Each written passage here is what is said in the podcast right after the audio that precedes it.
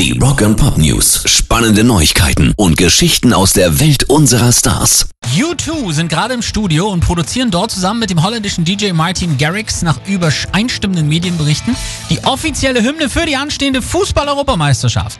Und damit hätten die Veranstalter ja endlich mal auf unser aller Flehen gehört und nicht immer nur diese jaulenden Softies da reingelassen. Die Scheibe hat auch schon einen Namen. We are the people we've been waiting. Soll bereits am 14. Mai rauskommen und ein Insider schreibt dazu, Martin verehrt Fußball, deshalb war diese Gelegenheit für ihn fantastisch, sodass er bei der Suche nach Partnern gleich ganz oben anfing, hat monatelang an diesem Song gearbeitet, um ihn perfekt zu machen und als Bono und The Edge an Bord waren, wurde es zu etwas ganz, ganz Großem. Wir sind sehr gespannt. Rock and Pop News. Zum zweiten Mal in Folge musste Rock am Ring ja auch dieses Jahr wieder verschoben werden, aber nicht nur der Termin für 22 steht, sondern auch die ersten Acts und Headliner.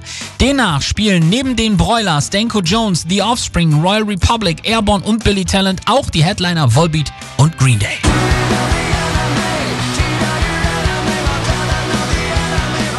Rock am Ring 2022 findet vom 3. bis 5. Juni statt. Pairs Rock and Pop News.